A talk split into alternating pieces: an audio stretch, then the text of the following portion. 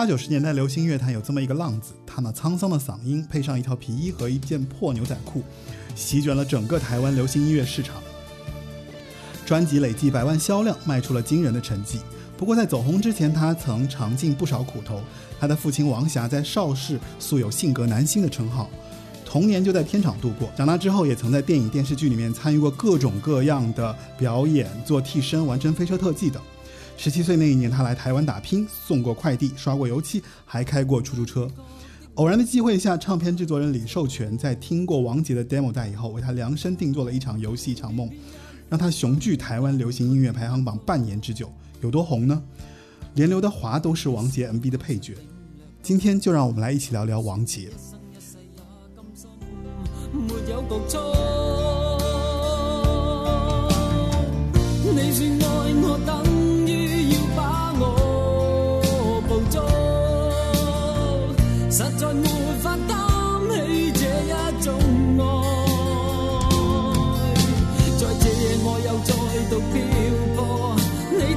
情请勿继续，请你收起一切，相信这晚是结局。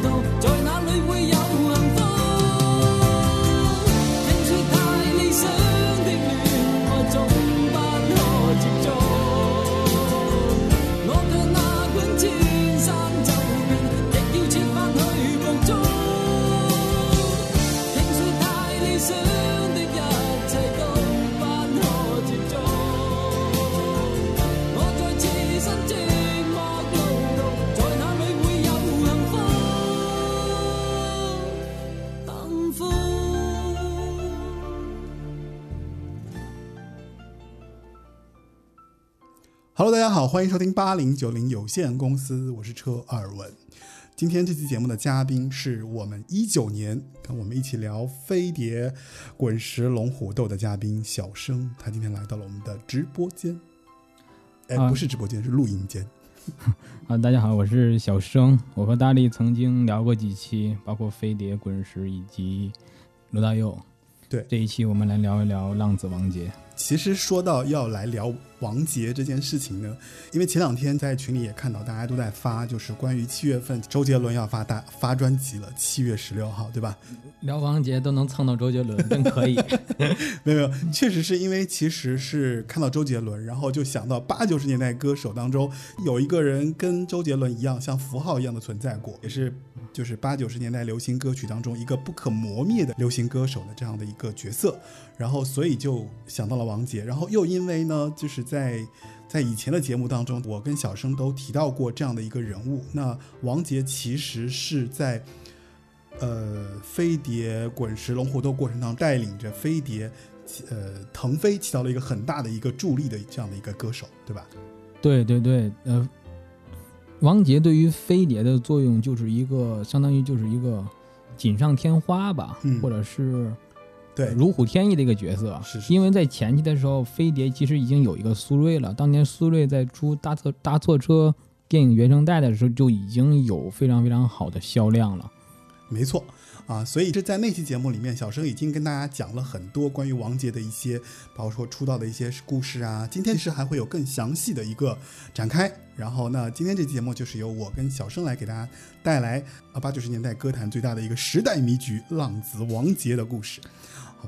好那聊之前我得友情提示一下，温馨提示一下，因为我们这一期聊的算是一个比较敏感的一个歌星，敏感在于吧，他的这个招黑点特别多，所以说我请我恳求各位的专业的黑子啊、喷子啊，就各位嘴下留情，嘴下留德，好吧？我们绝对是以比较客观的方法去评评价王杰，嗯，大家。呃，不要不要去 黑我们就好，大家嘴下留德就好，好吧？谢谢谢谢各位。没事我觉得是这样，就是因为我们在做节目，大家其实不评价也是不太可能的。但是因为八零九零有限公司一直以来秉承着我们实事求是诉说一个歌手、评价一个歌手的原则，所以呢，呃，今天这期节目可能会涉及到一些，比方说。真正非常热爱王杰的一些就是粉丝的一些怎么说一些一些看法啊，这个就我觉得倒不不一定说大家谁对谁错。那我们在这个过程中也是是去讨论，就是我们眼中的王杰是一个什么样的歌手。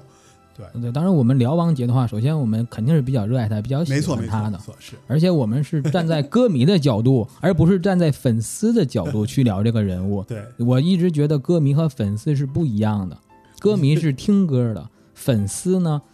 呃，是不带脑子听歌的。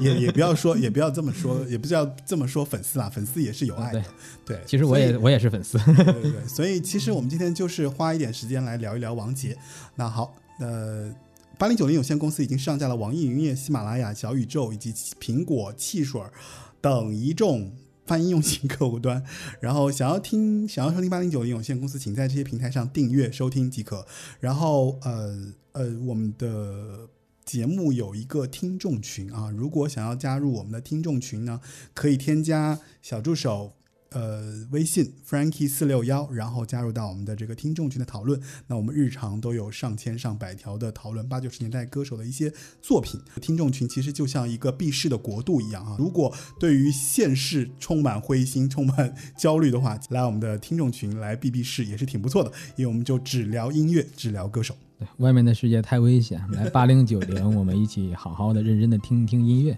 你这个广告做的不错，好吧？那我们今天其实节目就开始了。然后在聊王杰之前，我觉得我们今天这个形式会稍稍有点不一样，因为以前带着歌迷，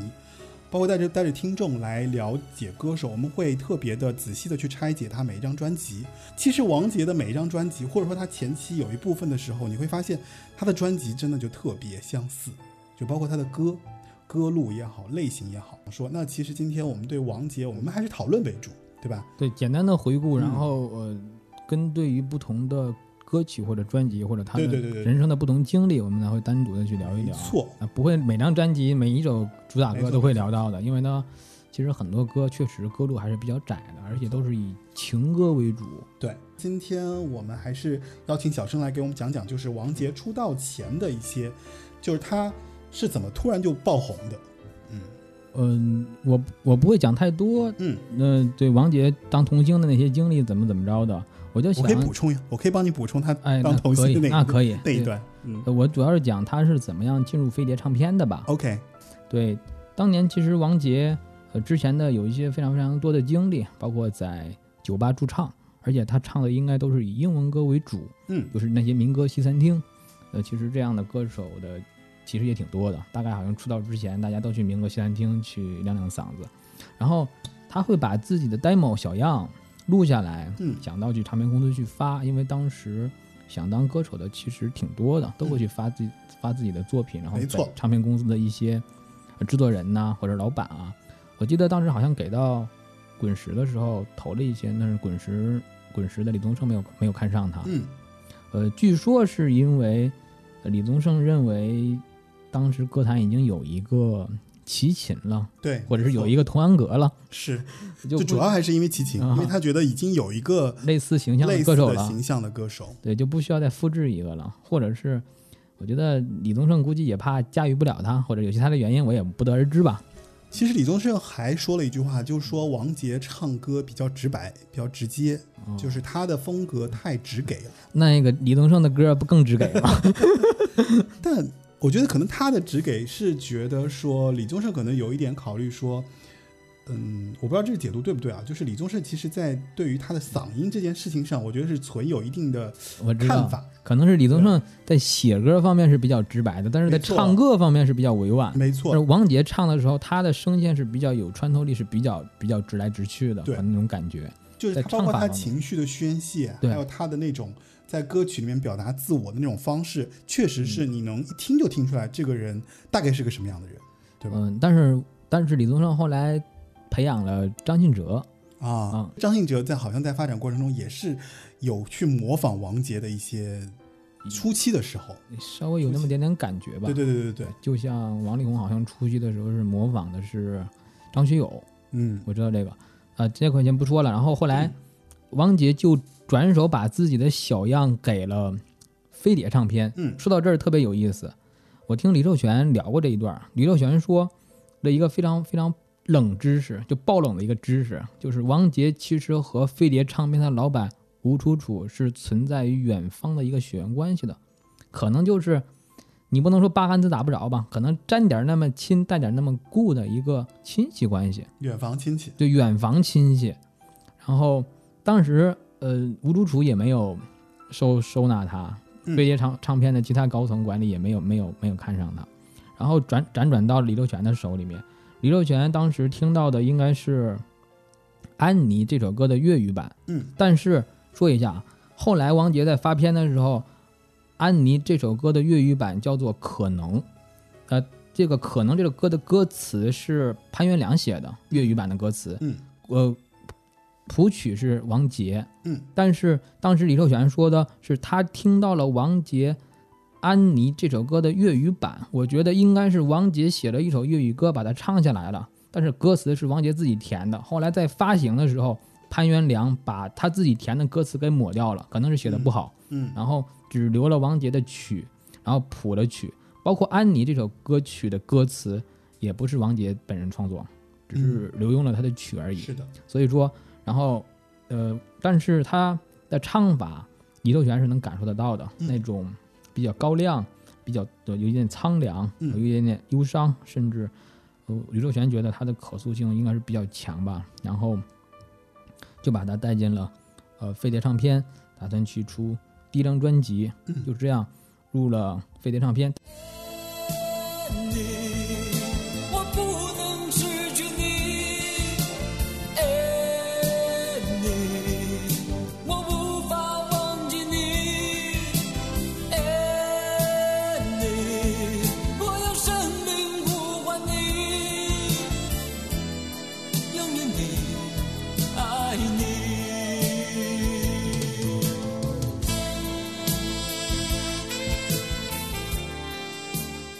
但是他在发第一张专辑的过程当中，也不是那么我们想的那么就觉得呃理所应当的。其实这个过程之中，我们知道王杰的第一张专辑是一九八七年十二月发12的，对，对，呃，有有一个非常非常重要的政治人物，台湾就是蒋经国，应该是在之后就呃在之前就已经去世了。对所以说在发的过程之中，这张专辑里面不能有特别特别快的歌曲，就不能有特别特别开心的歌曲，基本上都是比较慢的，基调都是比较低一些的。所以说你会听到这张专辑里面，基本上还是以旋律比较朗朗上口的慢歌为主，像一场游戏一场梦这样的，嗯或者是安妮，对吧？或者是故事的角色这种歌曲。就九首慢歌，对对对，而且我们喜欢王杰的，或者是我们喜欢听流行音乐的人都知道，王杰的作品的成功有一半的功力，或者说很大程度上是由一个作词人叫王文清的加持没错。，没错，对，所以这这张专辑里面，基本上主要的歌曲或者之后所有的好听的歌曲，大部分都是由王文清创作的。在那个时候，王文清是怎么出来的呢？非常非常巧，在王杰几乎同步的给飞碟唱片递 demo 小样的时候，王文清也把他的 demo 小样递到了飞飞碟唱片，也让李兆祥看到了。嗯，李兆祥看完之后觉得，哎，这两个人可以结合一下，就立刻把王文清递来的歌词 demo 就让王杰去唱，嗯就这样，王杰就在飞碟唱片发表了第一张个人专辑。一场游戏一场梦。对，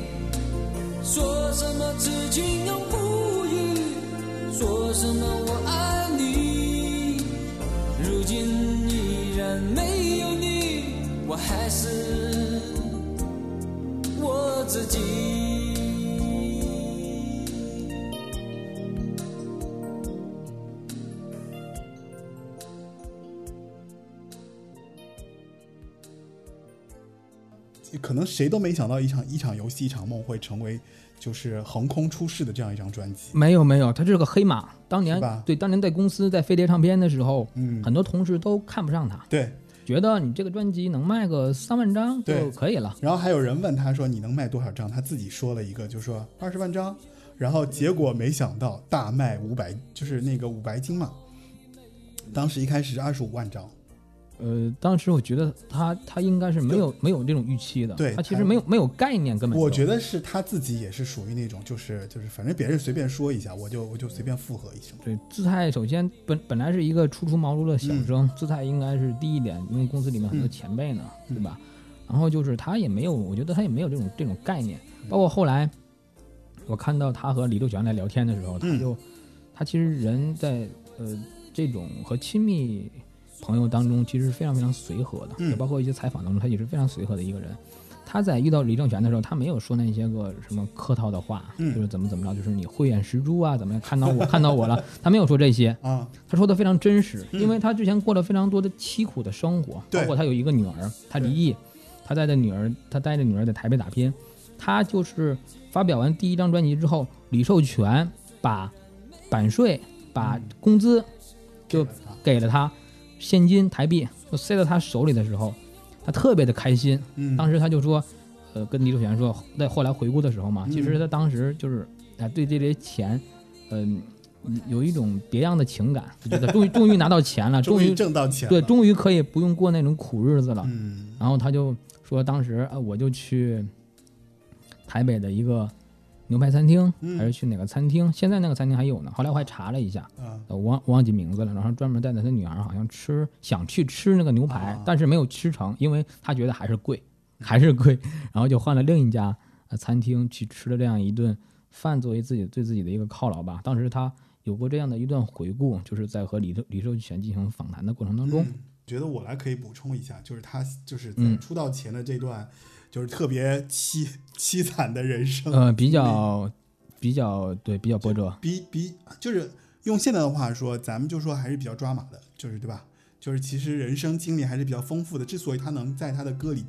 表现出他自己这么丰富的情感，还有就是他所有的这些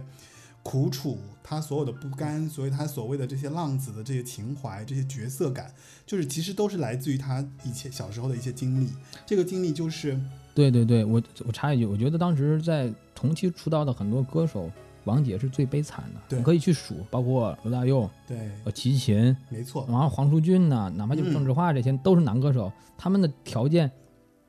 都要比王杰要好。是，是这样的。那王杰之所以他就咱们说他是这样的一个歌手，他有多惨呢？就是我们来来说一说，就是其实王杰是一九六二年出生在香港，他的爸爸叫王霞，这个我其实在开头已经说了，就是王霞呢是邵氏的一个，就他其实是上世纪一个蛮著名的这样的一个黄金配角。啊，然后是练武行的，他的妈妈呢是许玉，反正都是邵氏的演员，就是香港当时非常有名的这个邵氏集团。所以王杰其实在小的时候，基本上完全是在邵氏的这样的一个环境下长大，基本上就是前面说到，就是他在片场长大。嗯，好，然后三岁呢，其实就被他他爸爸带到片场去做这个童工，演一些电影，因为这个就可以看出，就说因为比如说临时演员嘛，对吧？抓一个小孩儿，今天拍个这个，明天拍个那个，嗯，差不多。对，然后所以他当时客串过邵氏的电影，像什么《鬼太监》啦，呃，这种是什么，反正就当时的那个港港台的那个还还电影，蛮还蛮多的港片。没错他说的是大概演了都有二百部。对对对，就挺多的嗯。然后呢，他爸妈的感情其实非常差，剧组夫妻吧，可能你可以这么理解。那一见面就会吵架，所以他爸在管他的时候也是那种，就是从小就把他打打到大的那种，拿起皮带就抽的那种人。啊，有好几次就把他拿到打到那种就是。流血啊什么，这是他新闻说的哈。在他十二岁的那年，他爸妈就离婚了。然后他们家其实是一家三呃一家五口人，等于他上面有个哥哥，下面还有他的妹妹。然后呢，他妈妈在跟他爸离婚的时候，他妈妈就要了他哥和他的妹妹，但是没有他，剩下就他呢就被他爸送到了那个当时香港的一个寄宿学校里面。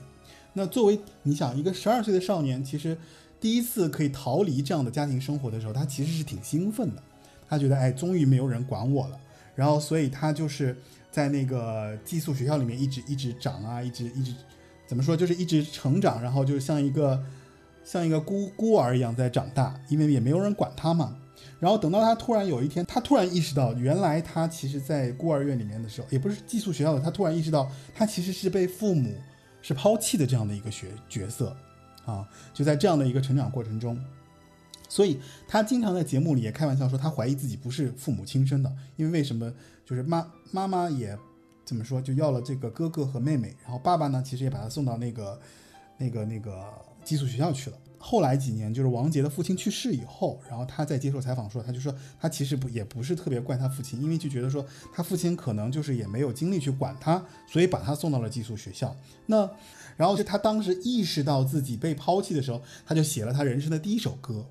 就是娃娃在哭了是吧？娃娃在哭，嗯娃娃在哭了。对，这是他第一首歌。那他十七岁跑去台湾讨生活呢？他我就说了嘛，其实他做过油漆啊、油漆工啊、小时工啊、驻唱啊。然后他十九岁呢，因为英雄救美，知道呃，这个对，他是在溜冰场当当那对个对对对。助教。对对对，他就在那个场合下，他遇到了他第一任老婆。那个时候他的老婆才十五岁啊。然后第二年，王杰 二十岁的时候，他的老婆就怀孕了。所以为了拿到台湾身份证给孩子上户口，那王杰呢就跑去台湾的这个军队服兵役三年。然后在孩子出生后没多久，他老婆就被他亲妈给逼走了。就是因为他服兵役期间，然后他老妈呢，就让他的这个就是第一任老婆是去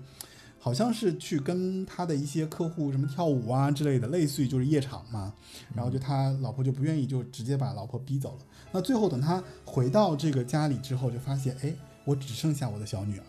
原生家庭不是特别的对对对幸福，就是是一个特别苦出身的这样的一个歌手，而且对他后来的，我觉得对他后来的成长，他的性格，呃，和他的家庭原因其实有很大的关联。没错啊，所以那这其实就是他在成为王杰之前的这样的一一些人生经历，已经足够苦楚了，我觉得，对吧？对，嗯听上去是这样的，因为，呃，再说一句啊，就是求喷子们口下留情，对吧？有人说，哎呀，他条家庭条件有那么惨吗？他的父父母父亲是好歹也是个演员，怎么怎么着的，能让他那么惨吗？呃，是能的，因为他的父亲根本就不管的，相当于放养的状态，对，就把他逼走了。他再有钱，那又怎么样呢？就我不管你了，你相当于跟我就对没有什么血缘关系的感觉，那种那那样的状态。我觉得其实他在亲情这一部分，包括爱情这一部分，其实都是缺失的。对，然后，然后，所以他才可以把他所有的这这些才华展现在他的歌声当中。就是大家一听他的歌声，你就能感受到这个人他的沧桑的这个部分，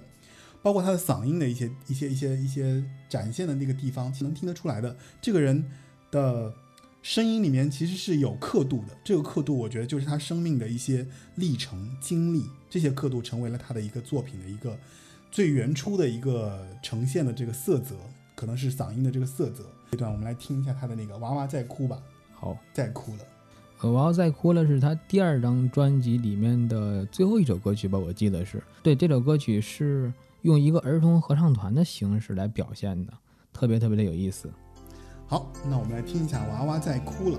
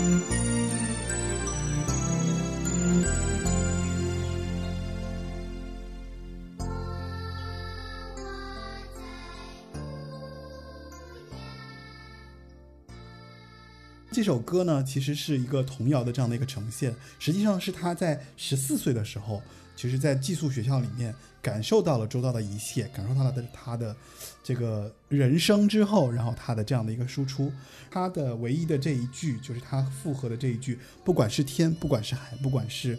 地，你就可以听出他的那个层次感。我觉得他唱的这个过程是非常的动情和用心的啊，就是完全的和这首歌融为了一体。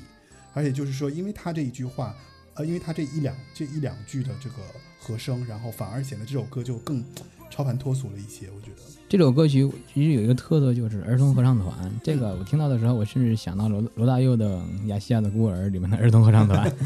当然，这个没有关联啊。嗯但是在同时期，大概就在王杰十四岁左右的时候，他还创作了另一首歌曲，叫做《安妮》，其实嗯就是那个时候同可以说和这首歌应该是呃同时期创作的。嗯呃，网上有一个版本说，他创作《安妮》的时候，是因为他遇到了他的初恋女友嘛，是一个混血儿，然后这个混血儿是在舞会上和王杰相识的，后来混血儿去了，回到了美国，回国了，嗯然后呃意外身亡，王杰比较悲伤，写了《安妮》，但是网上说王杰写的时候是没有没有谱词，写的曲子。嗯嗯，但是我听李寿全说的时候，其实李寿全收到的版本是有词的，所以说这块儿的话，我我会以李寿全的版本为主，我不会以百度百科的这个版本为主，因为李寿全听到的就是有词的，李嗯寿全说的是有粤语词的。嗯，在了解王杰的过程当中，我也发现了一些疑问，就是就这就是今天这期节目的这个，其实是抛开，就是说。因为包括像周杰伦的《由头》啊，包括我们之前节目里提到过，就是其实大家想要了解，比方说那个时代出现了一些一些什么样的问题，可以去听上一期，就是飞碟滚呃滚石飞碟龙虎斗的那一期，是我们对于台湾当时流行音乐的时代做了一些比较详细的分析。那今天说到王杰呢，我其实我确实是有一些疑问，就是王杰一场游戏一场梦，几乎好像是他所有音乐生涯的一个顶点。就他出来的时候，就像像是一个顶点。刚刚就是小生也说到，就是李寿全在做他的时候，前面三张专辑是基本上是比较，就是属于那种就是一出来就把这个人定性了，对吧？嗯，算是吧，我觉得。呃，算是定调子，对他的他的个人的风格基本上定下来，他的形象整体的一个没错，人设，没错，可能是就是就是浪子这个标签吧，可能就是当时会有这样的一个标签。但是呢，其实我在呃，我再去重新再扒王杰的一些一些过去的一些历史历史的一些遗留的一些怎么说呢，就是文本，我就发现一个特别奇特的一个特点，就是似乎在所有的流行音乐文本当中，就是对王杰都是似乎都是一笔带过，就是大家都是在写一些关于他的故事。就比如说，其实王杰的故事写了两本书，你知道吧？就王杰一个人怎么怎么怎么怎么怎么，就讲他的人生经历。然后王杰还有一些就是他的包括情感啊，包括这些啊，其实是被被在网上就热炒。包括其实很多人在说王杰的一些歌啊什么的时候，然后其中就提到一个数字，就是关于王杰专辑销量一千八百万。我在做八零九零有限公司，你知道，我就成为了一个考据派，你知道吗？然后就一直想要找到这个一千八百万的这个数字都究竟出自哪里。然后这其实是我当时就开始提出了一个疑问，我就想说，那因为有数据展示说明，他一场游戏一场梦确实是非常受欢迎啊，然后一开始就在台湾市场其实就获得了五百斤的销量，但是后来包括他们说到九四年，几乎前面的所有专辑都是得到了平均的四十万的销量，啊差不多对对，差不多是这样的一个销量。那这个销量其实在当年来说已经是非常的破天荒了，对吧？已经是一个非常天文数，对当时的音乐市场来讲，已经是一个非常顶顶的数字了。当时一白金是五万张，对，没错，刚出道，刚出刚出几个月就达到了，没错，也不是刚出几个月吧，刚发表，基本上头头应该是头一个月、头两个月就就到了五白金，二十五万张，很非常非常好了。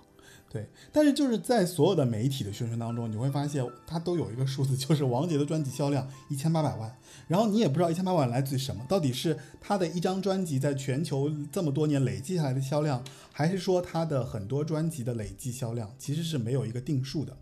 所以我就产生了一个怀疑，就是说，那王杰这个一千八百万的这个销量是真是假？就是其实是带着就是王杰到底有多红的疑问来来发出的。然后还有就是我在在捋的过程中又遇到了一个几个问题啊，这些问题其实我先把这些问题抛出来，跟小生一起我先抛出来，然后到时候我们在这个抛出问题之后，然后我们再去后面一一的来跟大家聊这些就是这些问题的这个解答，然后中间穿插一些给大家就是播放一些王杰的歌，让大家回忆一下这个歌手。第二个问题就是王杰的词曲作者王文清在网上有个传言叫做九二年他就病逝了。然后这也反正这也是一个问题啊，可这是第二个个问题。第三个问题就是王杰这个浪子歌手的标签究竟是从何时开始贴上这个歌手的？嗯，这个挺有意思，这个可以聊聊。对对对对。然后还有就是王杰的出道影响了谭张争霸。谭张争霸大家可能都不呃知道的人可能就知道，不知道的人可能就不知道。谭张争霸指的是谭咏麟和张国荣在当时在八十年代的时候的一个流行歌坛的争霸的这样的一个局面啊，流行歌曲的局面。然后呢，接档的时候是四大天王，那他们说四大天王是因为王杰而策划起来的，所以这也是一个疑问，就是那四大天王究竟是不是因为王杰而策划？然后最后一个问题就是王杰的嗓子被下毒，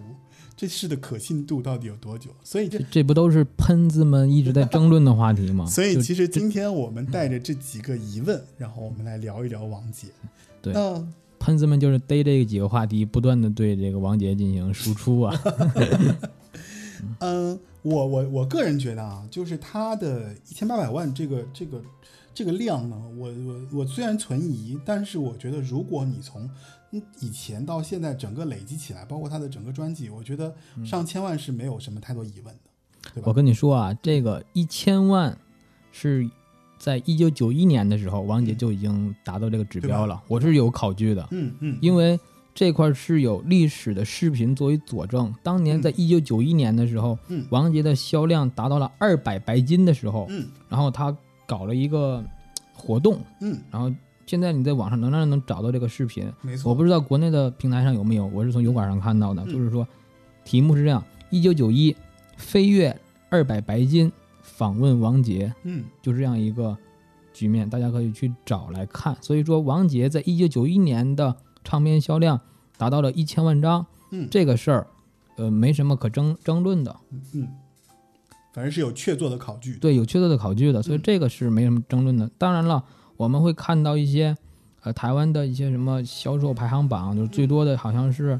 然后有有有张学友的精选集，有有那个张惠妹的，嗯。对吧？包括陈淑桦的，嗯。在那个榜单上它是没有王杰的。嗯。这个，所以它没有王杰的话呢，那个我们就不好再定调子了，因为说实话，有一些唱片公司的一些运作呀，嗯。或者是一些官方的一些统计数据啊，包括歌手本人的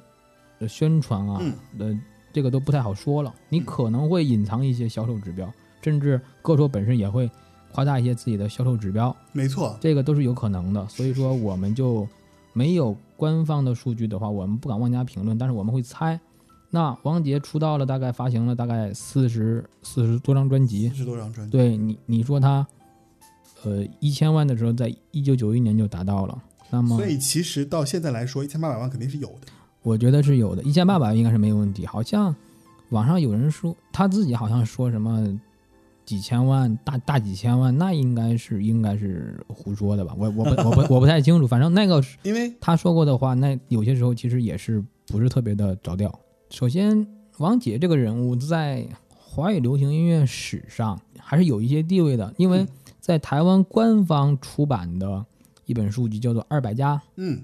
二二百张最佳专辑》里面那本书里面，其实是有他的因为第一张专辑，第一张专辑是在的嘛，就是对第一张专辑是明确在里面。在里面呢嗯是七五年到九二年的时候，嗯。而他的另外两张《忘了你忘了我》和《是否我真的一无所有》，就紧随其后的两张专辑，嗯。也是在备选名单里面的，嗯。但是只入围了这一张专辑，嗯。应我不知道是排名多少位了，反正是有的。嗯。在在呃这个名单里面，我我知道我能确切的是没有张学友，张学友是在后二百家里面是有的，呃，前面是那是有童安格、有齐秦这些歌手都是有入围的，嗯。当然罗大佑和潘越云入围的是最多的，嗯。但是和王杰同时期同形象的歌手或者同风格的歌手，嗯。你说齐秦是有的，童安格也是有的，嗯。童安格是有一张，我记得是，齐秦应该是有一到两张吧，我忘我忘记了，我忘记了。嗯但是王杰肯定是有一张的，张学友是八四年出道的嘛，八五年发布第一张唱片，然后他的他跟他的区别就在于说，王杰是有实实打实的创作力的。对，张学友其实一开始还是在唱别人的歌，他包括现在也是嘛。对我其实不太喜欢拿歌手进行对比啊，嗯但是我对比的话也不会呃去捧谁踩谁，嗯呃，现在喷子们太多了，特别 特别有一批的一众的专业喷子来，专门是为了黑王杰而黑王杰的，这些人哎特特别无聊。我我是发现，我是发现你真的今天已经说了好几次，就对，因为我特我特别害怕，真的，因为太多了，这是一个非常非常嗯在在某类人的心中是一个好像对他有多大的仇恨一样的歌手的存在。但我想说的就是，呃，马世芳曾经说过，嗯这个人他不欠你什么呀，嗯也不该你什么呀，对不？他没有欠你钱啊，也没有嗯抢你的东西啊，也没有得罪你啊，你干嘛对他如此深仇大恨呢？难道说只是因为他在媒体上，他在网上，呃信口开河了一下，或者脑门发热了一下，说了那么呃七八句，呃，可能经不起推敲的话吗？你就对他如此如此深仇大恨？我个人是觉得，就是说他的实力是必须要正视的，对呀、就是他当时的这个销量确实是一个特别成就是这个销量确实是在当时来讲是一个实际的成绩，对大家不可忽视。对，而且而且王杰他，我们可以看他是创作型歌手，没错，也可以看他是偶像型歌手。没错，在创作型歌手里面，他的呃销量，专辑的销量是非常非常高的。在偶像型歌手里面，他的这个创作能力又是非常非常强的没。错，我我看过他的，基本上每张专辑里面大概有三到四首歌曲，都是他自己写的。对他自己谱曲，对，至少是他自己谱曲。对，还有他自己写的词也有。我的看法是什么？我的看法是说，就是我觉得不管王爵如何，他的销量，他当时的地位，我觉得确实是必须得正视的这样的一个一个一个事情。对，但是王杰确实也存在一些缺陷，这个缺陷是在于，就是我们之前已经提聊到了，就是就是他的歌路特别类似。对就是我我有的时候我会觉得特别奇怪，是在于说你听十张专辑，十张专辑几乎是一模一样，就是这个一模一样，不是说他唱的一样，而是说他在表现这首歌的情感上，其实有一些歌，你知道，我当时第一次听他的歌是在《戏说乾隆》的那个 片呃片尾曲，《戏说乾隆》的片尾曲，然后还有就他唱过姜育恒的那个那个粤语版，姜育恒唱的那个就是嗯。就是《梅花三弄》，梅花三弄，然后《梅花三弄之红尘故事》这首歌本来是姜育恒的版本，但是王杰唱了一个粤语版本。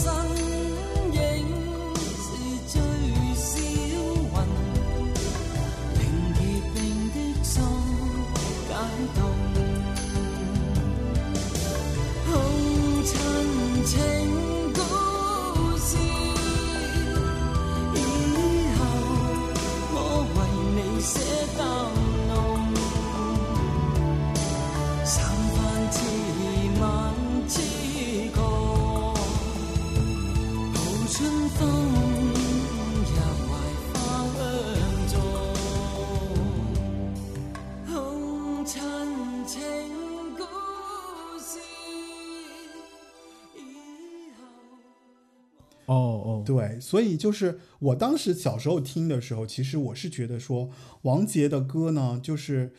呃，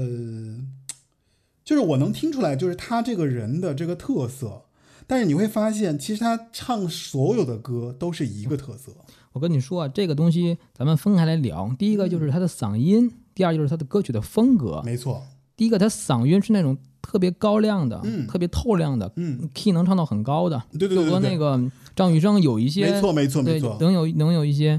呃，哎，我我其实觉得他是沧桑版的张雨生，哎，对比张雨生稍微沧桑一些。对张雨生是真的透亮，真的高。对，然后，那你看，但是王杰的作品，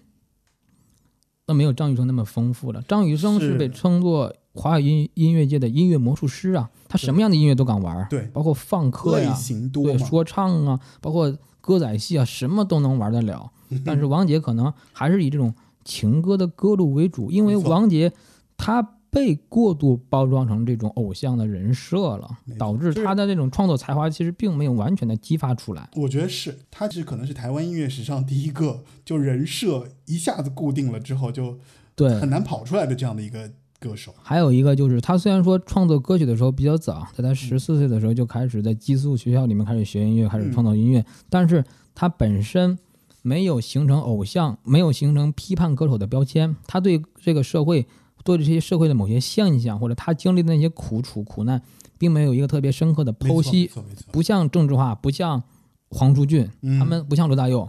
呃，完全没有继承他们的一丝一搏，这是一点。对。对，第二点就是，他也，嗯，应该是创作的时间被压榨的非常干了，没错唱片公司，你一一年得录三四张唱片是，的还怎么创作？他的最他最就是他最苦的那段时间，就是他刚出唱片的那那几年，就基本上属于那种三个月就要录一张专辑，三个月就是你看他的歌基本上就是国语粤语国语粤语国语粤语国语粤语，对，国语唱火就要谱上粤语的没没错。词，然后就这个路数，然后他的时间就特别紧张，然后完了之后可能就是要通告、要宣传、要干嘛，就他他就是有了这个怎么说，就挣钱的这个模型之后，就大家可能就是拿他的这个状态一直在往前滚动。所以我觉得他是在自己的音乐的这个成长路径上，没有太多空闲的时间去提升自己在音乐空间上的可能性，可以这么说吧？对，而且他本身也不是科班出身的，嗯。他凭借的是一副好嗓子和好乐感，所以说导致了他的创作方面，他虽然说有创作能力，嗯。但是又无法突破自己的创作局限。对，他虽然说自己说自己是可以做一些其他风格的音乐、其他类型的音乐，但是，呃，我估计他也不太会喜欢，因为他在自己的这个访谈当中也说过，说我他不会做自己不喜欢的音乐，就包括什么电音啊、舞曲之类的，他其实也能做的，在后期的时候，但是他没有没有去做。但其实你看这样的话，就会给一些人造成的一个感觉，就是他的音乐就是一招鲜吃遍天。嗯，差不多，因为有金曲存在嘛。嗯但是无可置疑质疑的是，他在第一张专辑里面的歌曲还是非常非常好听的，基本上首首主打吧。而且第一张专辑里面的，呃，惦记这一些还被改编了的，填上了粤语的词，然后让陈百强唱的。，对，就这个其实是我们上一期就在那个我们在那个《飞碟滚石龙后头》里面已经放过这首歌了成名曲我觉得就别放了，大家都特别熟了。啊。你说一场游戏一场梦，对你不如放他的第二张专、第第三张专、第二张第二张专辑里面的主打歌《忘了你忘了我》。哦，可以可以可以，这首歌曲是刚才你说的是王杰，其实有唱很多的电视剧的主题曲，嗯。就是这包括那个乾隆的，对吧？或者琼瑶的，他其实，在影视剧、在电影里面也有表现自己的这个歌喉，就比如说，呃，王家卫的第一部电影《忘掉卡门》的国语版，他就把这首歌曲当做了插曲。好，那我们来听一下《忘了你，忘了我》。我印象还特别深，我看这部电影的时候，这一段旋律是在华仔刘德华在公交车上，然后张曼玉送他上车，他俩分别的时候，车开了，这个音乐就起来了。我特别喜欢这这这一段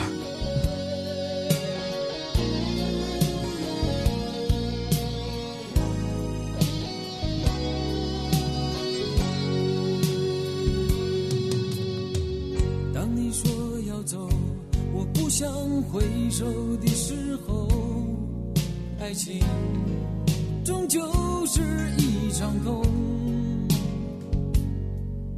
谁说我俩的过去尽在不言中？别忘了我曾拥有你，你也曾爱过我。当你留给我我不想接受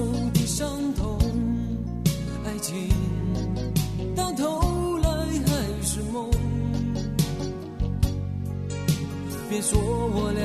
的世界有太多不同，就说你已经忘了我，你就要离开我。谁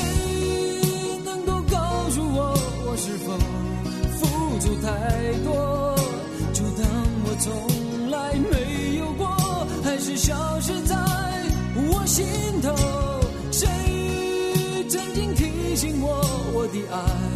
没有把握？就当我从来没有过，还是忘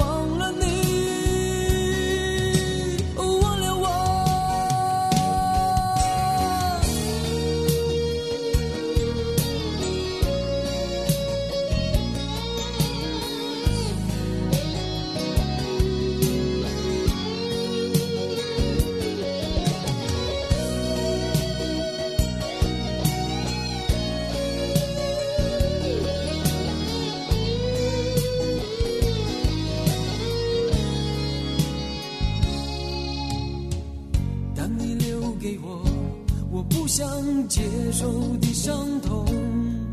爱情到头来还是梦。别说我俩的世界有太多不同，就说你已经忘了我，你就要离开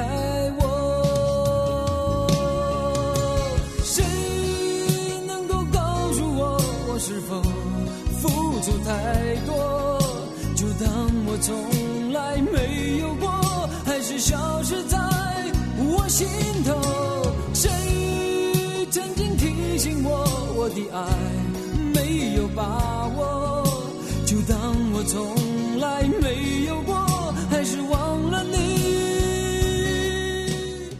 对这个电影我还是特别特别喜欢的，可能是就是因为王杰这首歌曲的加持吧。嗯，我每次去 KTV 和朋友，我都会唱这首歌。就是在他的整个专辑包括歌曲当中，这首歌是我应该算是最喜欢的一首。我也差不多。就是这首歌，其实它，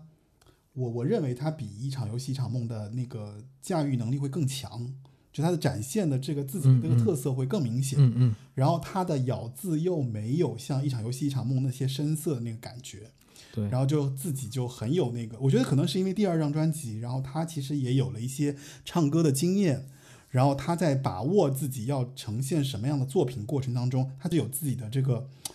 这个理解和想法的。哦，所以在这张专辑，其实第二张专辑的时候，我觉得是比较成熟了，所以他整个人也变得更加的，就怎么说，就是就是就就更好听嘛，对。嗯，这张这首歌曲其实非常非常好听的，嗯。后来也有一些歌手进行翻唱，嗯，但是你会发现一个很神奇的现象：华语乐坛谁的歌曲好像都会被人翻唱，但是你很难找到王杰的歌曲能够在什么节目上谁去翻唱的，被人翻唱就翻唱不出来，太难了。他那个味道就只有他在才有对，就是 key 太高，调太高，你唱不了。哪怕你去唱张雨生的歌，可能也就唱唱《大海》吧。有一个对 某某某某些歌手可能会唱一唱，嗯，但是王杰的歌曲好像很少有人去唱。而且这首歌跟一场游戏一场梦一样，都是王文清的词曲。对，都是王文清写的。我记得林林俊杰在有一年的时候翻唱过，呃，忘了你忘了我，把嗯编曲改了，啊，林俊杰，林俊杰啊、对，还挺好听的。哦，我找来听一下。回头听哎听。说到王文清，其实百度百科上面王文清的标记是曾经是齐秦红乐队的贝斯手，但是于一九九二年逝世。百度百科我从来都不看，我宁愿看维基百科，真的，就我宁愿看维基百科。就是这他前面半句是真的啦，就事实上王文清其实确实是红乐队的键盘手，对，键盘手吧？你得先让大家知道红乐队是个什么样的类乐队，它有什么样的地位，对吧？嗯大力，就是你直接说这个乐队，其实你简单说一下这个乐队是个什么样的类类型的乐队。你它来说吧。它它它其实是在呃八九年的时候由齐秦成立的，嗯没错有一个红工作室，嗯。反正就是在八八年还是八九年呢，大概嗯。就那个时候。然后那个时候，呃，齐秦已经从综艺唱片跳到了滚石唱片，嗯。然后集结了一批的乐手吧，就涂慧民啊、嗯，涂涂慧源，涂慧涂慧源啊，对，然后还有什么刘天健，对吧？啊对对还有那个还有谁来着？江建民吧？呃，江建民后来也在过，对对对。然后换了很多很多的人，嗯。然后传了一个这样的乐队，然后出了一张专辑，这张专辑据说是也是业内公认的吧，嗯。就是齐秦，呃，歌唱史上就是呃职业生涯史上最有名的专辑，最好的专辑，嗯。叫做《纪念日》，嗯，是在一九八九年发行的，就是对一个红色的背景，齐秦拿着一把一把应该是贝斯还是吉他呢？那那那张专辑特别特别的经典，它在流行音乐史上的地位也非常非常的高。嗯，呃，但是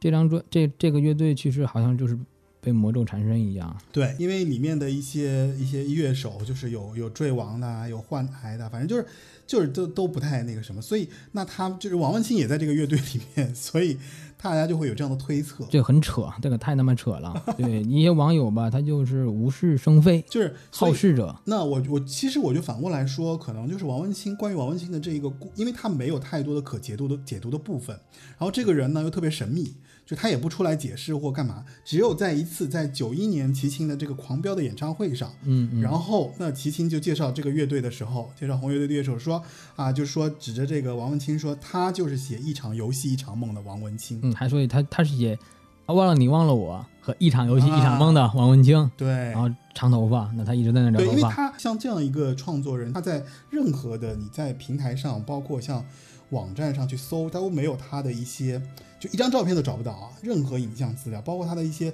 你就只知道他出过专辑。我我见过，我见过他的照片，嗯。在我的朋友圈当中，因为我朋友圈嗯。有一个齐秦的助理，嗯。他发过他和王文清的合照，嗯。就是挺胖的了，也是中啊。中年中年男人了吧，嗯，然后你完全看不出来了，已经。而且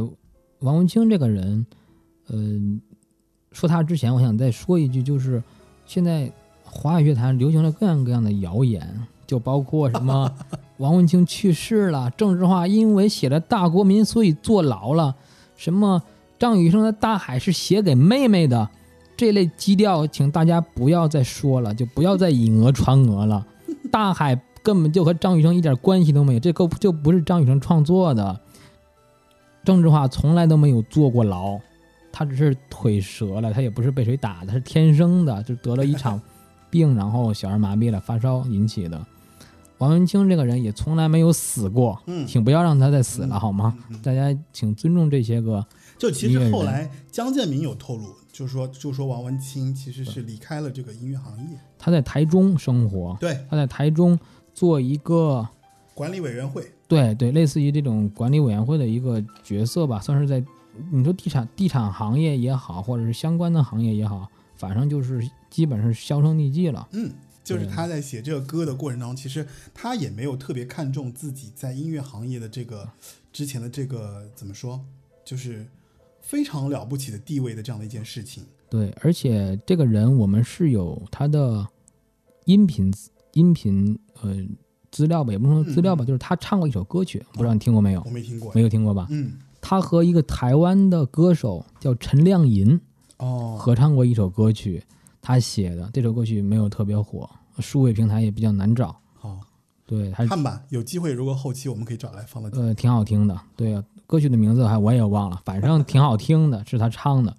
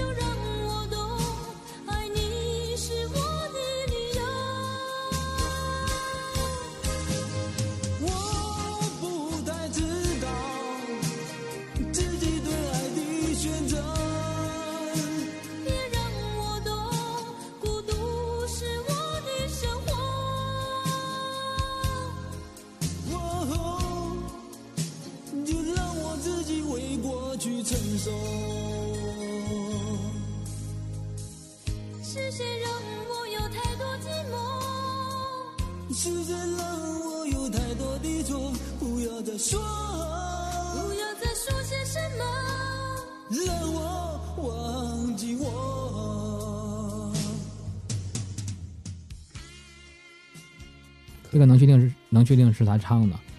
嗯，其实很多的这类的音乐人都都都慢慢的都消失了，都从事没错其他行业了。嗯，所以其实呃，网上传的这个九二年病逝的这个王文清的这件事情，确实是一个假新闻，大家其实谣传，对谣传，大家就是还是要相信一些就是具体的这种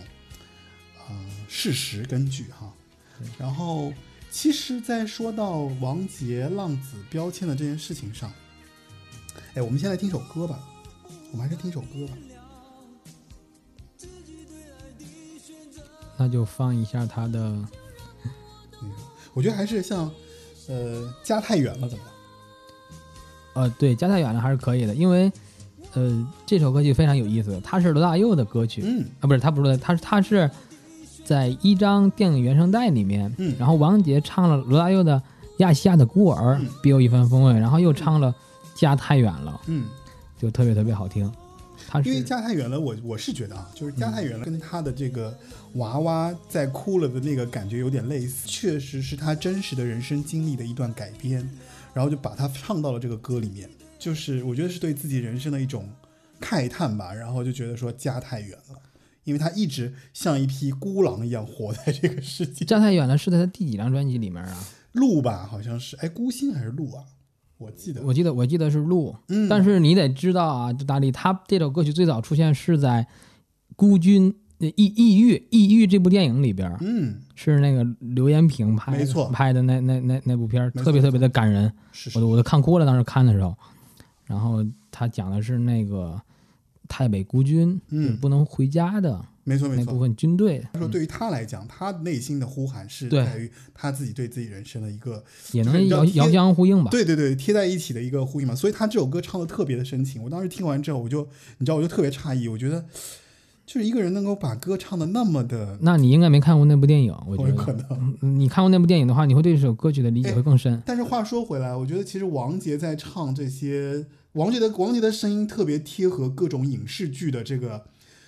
这个这个影视剧的感觉，你发现没？就他其实也唱了很多影视剧的这个配乐啊什么的。包括就是英雄类也是。我觉得可能是因为他自己声音的这种辨识度，还有他自己的这种故事感，然后放在这个所有的这些故事里面，就显得特别成成立。对，王杰的声音辨识度确实非常非常的高，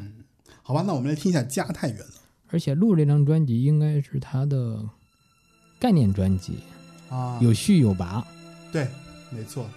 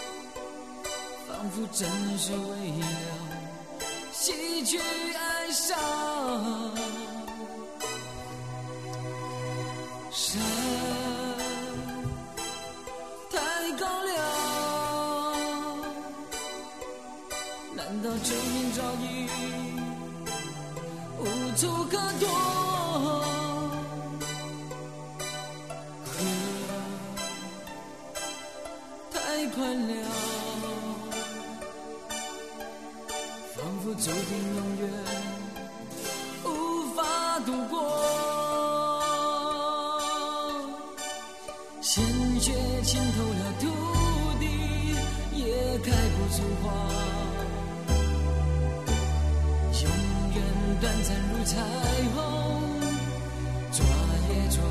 不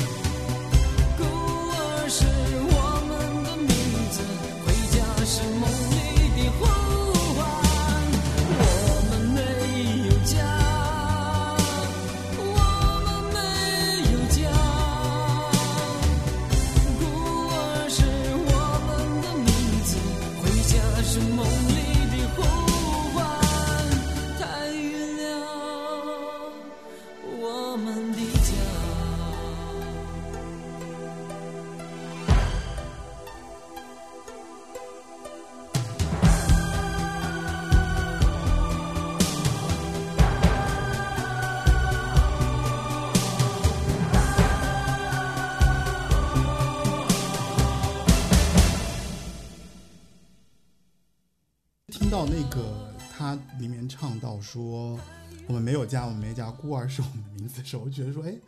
就特别王杰。对，所以当时是听到这个，哎，还挺挺神奇的，就觉得说这个人特别有意思。那其实说到王杰，关于浪子这个名词，就是他什么时候开始成为这个人标签，究竟何时开始贴上的？啊，所以这个其实我不知道小生有没有什么，就你觉得有没有什么考据上的一些原呃？，其实浪子最早是在王杰的第一张专辑的专辑文案中出现的，嗯就是什么昨日的什么巨星，今日的啊昨昨日的浪子，今日的巨星，明日的传奇。嗯对，昨日的浪子嘛，嗯对，浪子第一次出现。但是我觉得，打王杰写歌的那那一刻起，或者唱歌的那一刻起，他就已经是浪子了，或者是因为我为什么这么说呢？嗯。因为王杰最喜欢的港人里边之一有一个叫做许冠杰的，嗯。哎，那许冠杰有一首歌曲叫做《浪子心声》。那我觉得王杰其实的很多的歌曲的创作，我我不知道是有意无意吧，啊，可能会受到许冠杰的影响，嗯。就包括后来的《水明浪子心》，那《浪啊子心声》他们的我觉得都是一以贯之的，没错，在某些对在某某某某某些情况之下，我觉得都是可以同类去看的，甚至在《为了爱梦一生》这张专辑当中，许冠杰专门给王杰写了一首歌曲，嗯所以说王杰还和许冠杰一起演唱过歌曲。那我觉得，在王杰喜欢许冠杰的那一刻，可能许冠杰的音乐就已经对他产生了非常非常大的影莫大的。影响，对就成为了他的这个标签。对，我觉得这个标签化我。我觉得就是我在看一些资料的过程当中，我发现就是其实你刚才也提到了《谁命浪子心》嘛，嗯就包括今天这期节目我们的开场曲就是《谁命浪子心》。实际上在歌曲的过程当中，实际第一次出现“浪子”这个词就是从《谁命浪子心》开始的。嗯，在歌里边，基本上，因为前三张专辑里面虽然有浪子的这个设定，但是其实歌词里面是没有的，歌词里面是没有完全有这样的一个角色的。对，直到他遇到了潘元莲给他写这个《水面浪子心》，《水面浪子心》这首歌呢，最开始的时候其实是他的他的背影，对吧？对，第三张专辑里面的这个他的背影那张那首国语歌，呃，说起第三张专辑，咱们还得插还插插一句，嗯。说到说到第三张专辑，嗯那他的国语的国语的第三张专辑叫做《是否我真的一无所有》。嗯。他的第一首歌曲呢是他的背影，嗯。当时当年发生了一个小的插曲，本来《是否我真的一无所有》这首这首歌不是给王杰的，嗯是是要给黄大炜去唱的。啊、对，他的这张专辑本来是定在了他这张专辑的主打歌本来是定在了他的背影，但是后来有一个机会就觉得这王大炜的 key 唱不了那么高，啊觉得差点意思，然后让王杰来试一试吧，让王杰来呃演绎一下。嗯结果王杰一唱的，哇，当时都傻了。李寿全，包括陈陈志远，他们都觉得这个歌简直就是为王杰量身定做的嘛。嗯对让让他来唱吧，一下子就成为了专辑的主打，可能他的背影就就变成第二主打了吧。嗯，就是那个是否我真的一无所有，然后是否我真的是一无所有，就是他那首就是 MV 里面刘德华是做配角的那首歌，呃对对对，那那那个 MV 就是刘德华，对对对，嗯。所以可见，其实，在当年他出第三张专辑的时候，四大天王还是他的配角。这样说其实不太好，嗯这样说不太好，嗯就不要说呃我我个人是不太赞同什么、呃谁是谁的配角或者四大天王就是他的配角，我觉得只是一个客串而已。就包括在第二张专辑里面，呃忘了你忘了我张曼玉作为、作为 MV 的一个女主角，女主对吧？对，但是你不能说啊，王都啊张曼玉怎么怎么着吧？其实当时，呃，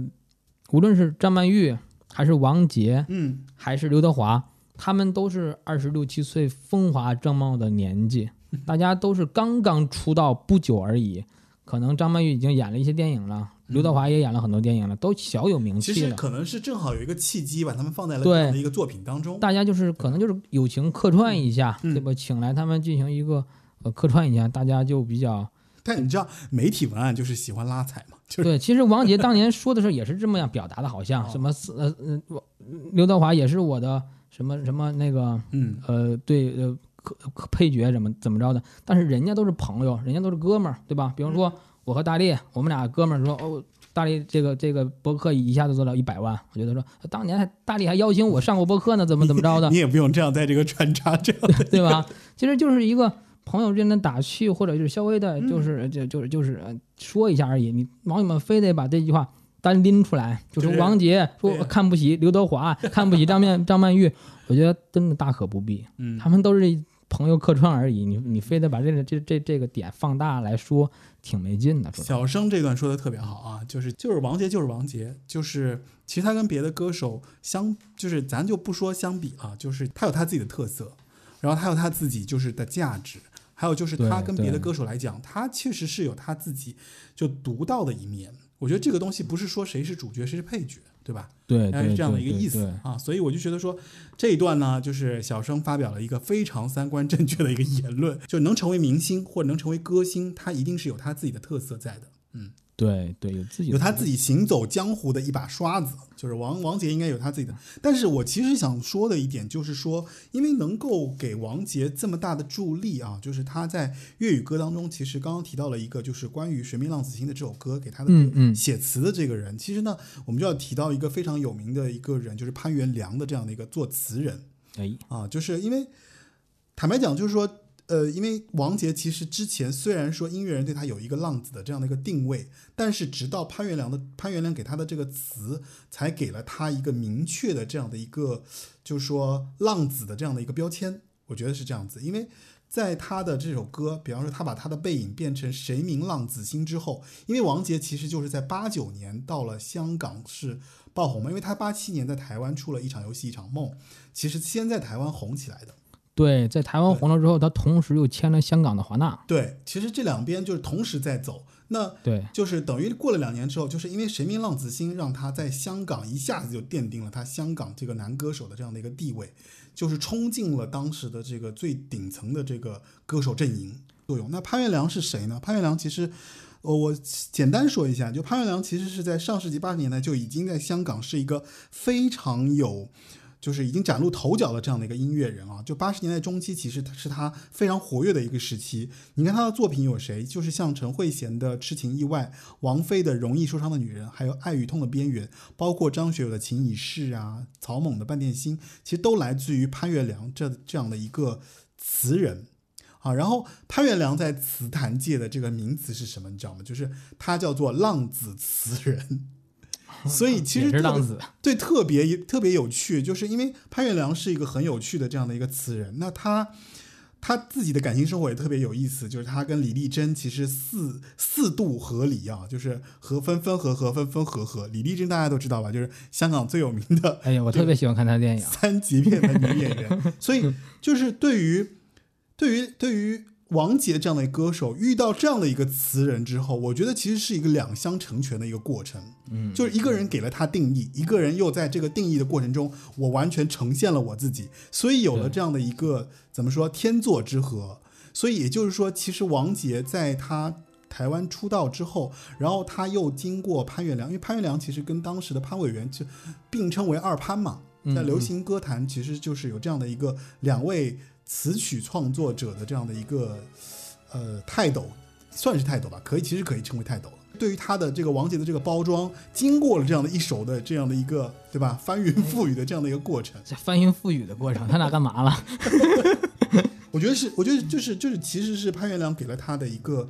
加持，因为潘元良其实就就是呃，潘元良写的一首好词，没错王王王杰有一有一把好嗓子，对对然后正好他们俩一相互碰撞，就发生了发生了化学反应，然后这张、嗯这张专辑又火了，大卖了。这样，其实说到潘月良，我要提一下啊，就是其实很多人对于啊、我们就八九十年代，其实有一些歌手还是有一些遗憾的，比方说没有提到的，包括像达明一派啊，包括像其他的一些一些歌手，包括像凯蒂罗宾吗？呃不是，就是今天温温拿五虎吗？不是今天在群里他们在提到那个软硬天师那些，软硬天师啊，对对对对，啊八零九零有限公司当然其实我们有一些限制，我们会就是我们会有一些歌手我们不会提，但是其实今天说到潘月良，我觉得潘月良其实很重要的两部作品我们要提一下，就是他跟人山人海的这个合作，就他给达明一派。就是合作的那一首两首歌，一首是《大亚湾之恋》，还有就是《十个救火的少年》。嗯，这两首歌必须要提一下。是很多人觉得说林夕、黄伟文作为作为香港词坛的这个词人来讲，可能有非常崇高的地位啊，就对八九十年代歌手来讲。但是其实，在早期，像潘越良还在歌就是词坛界的时候，他就是一个特别针对时事写歌词的人。对这个其实大家都开始填那种嗯情情爱爱的词的时候，他已经格局已经比较大了。对对对，他非常的有格局。那大亚湾大亚湾之恋所聚焦的这个故事呢，就是切尔诺贝利核电站发生世界上最严重核事故的这样的一个故事。然后它里面就用到了一些词令，就是谁令我谁令我每个孩子尽变死灰这样的警句，其实他写出来的。嗯嗯，就是因为他利用了一个这个双语的谐音，就粤语盒子嘛，孩子和盒子，然后和又是和的这样一个概念。哦，所以潘元良，我觉得其实是一个蛮蛮有意思的一个词人，就是他自己在在怎么说，在社会议题上，其实是一个非常有抱负心的这样的一个词作者啊。然后，那他在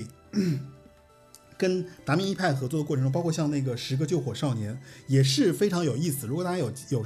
有有怎么说有经验呃有时间有精力可以找来听一下的话，《十个救火少年》也是一首非常有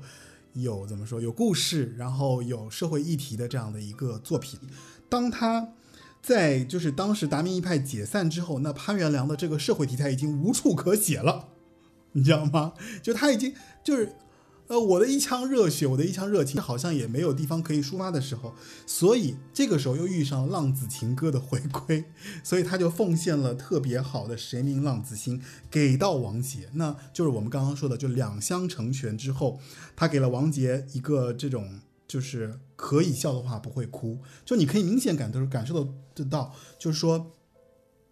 就是潘元良其实也在王杰身上实现了自己的一个就是自我的一个呈现，因为他郁郁不得志嘛，自己的这种抱负啊没办法呈现之后，他有些歌其实都被后世翻唱，获得了极大成功。对于他自己来讲，说他其实也没什么太大意思。后来他就你知道他成为了一个什么？你知道他成为了一个足球足球解说员评论评论运动就是评论员，所以我就觉得挺挺有意思的。然后说到说到潘越良跟王杰的在呃合作当中，其实还有一个特别有意思的一个作品，必须要提一下，就是他给王杰写过《失败者》这首歌。因为王王杰这首《失败者》的歌是什么歌呢？就是大家听过谢霆锋吧？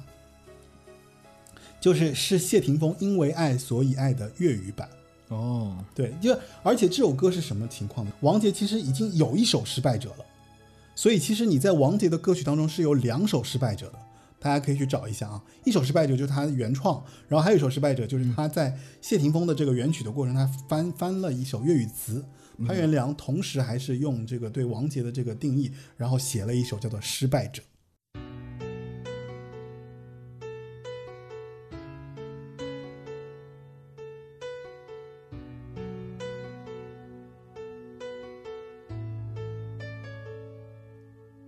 那些不能子告別眼前，那些不能弃的理想印在脚邊，心事要說卻未言，誰叫我每段情太短？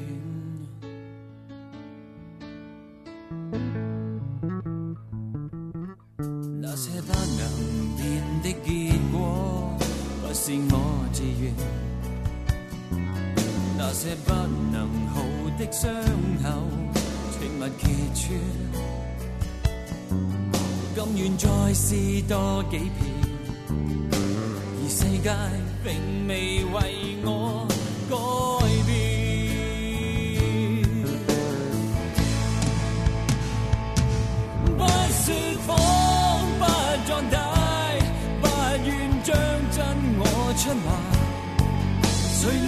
笑我没有机心不够正规，只有追，只有猜，无论饱经几多失败，来让我最后会达到一次梦想说声。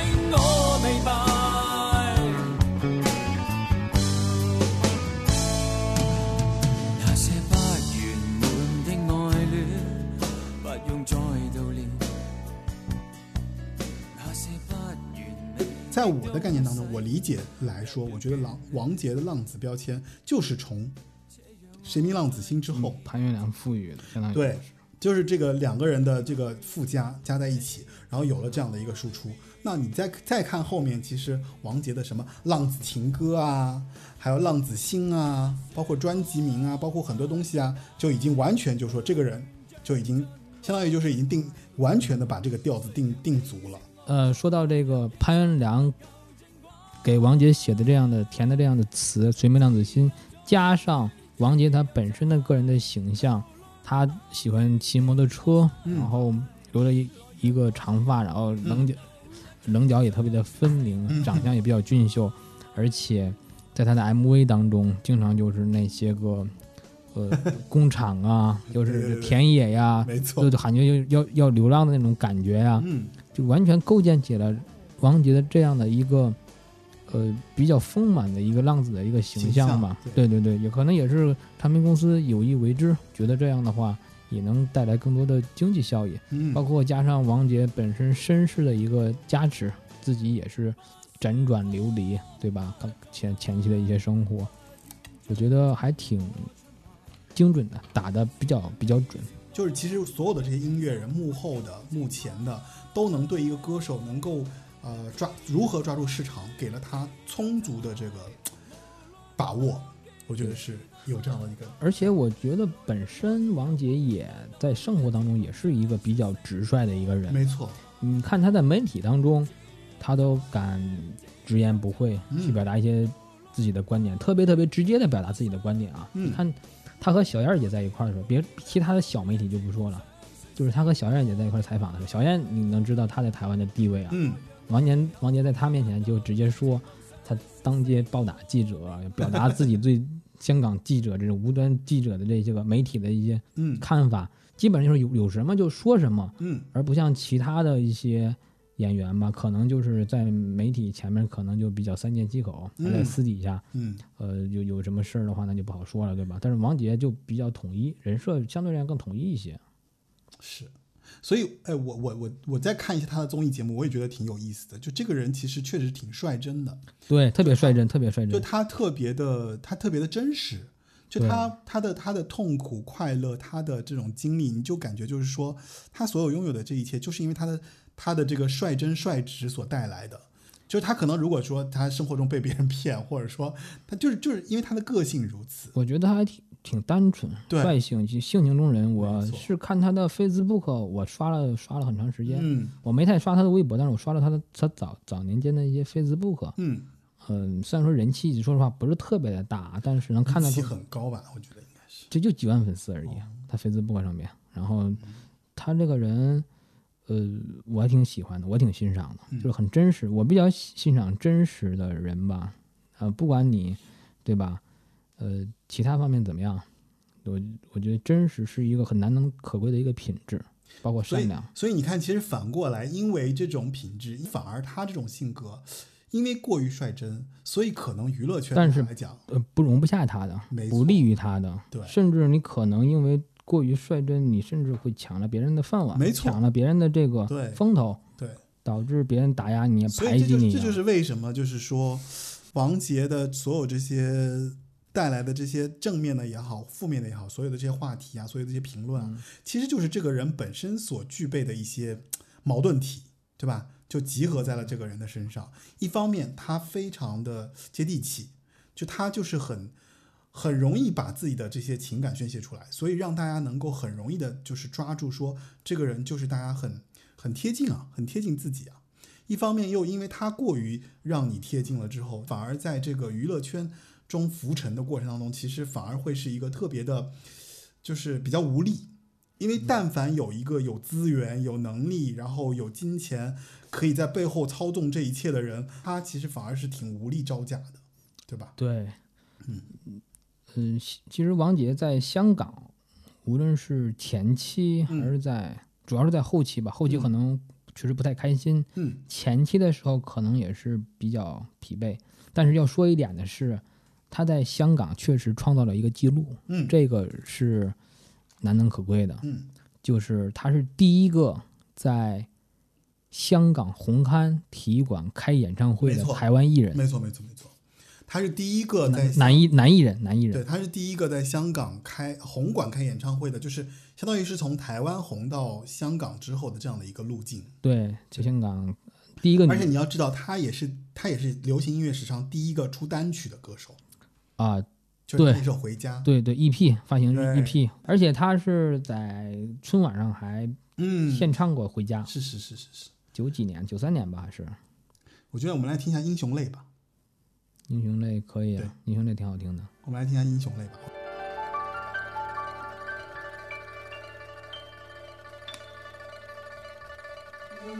啊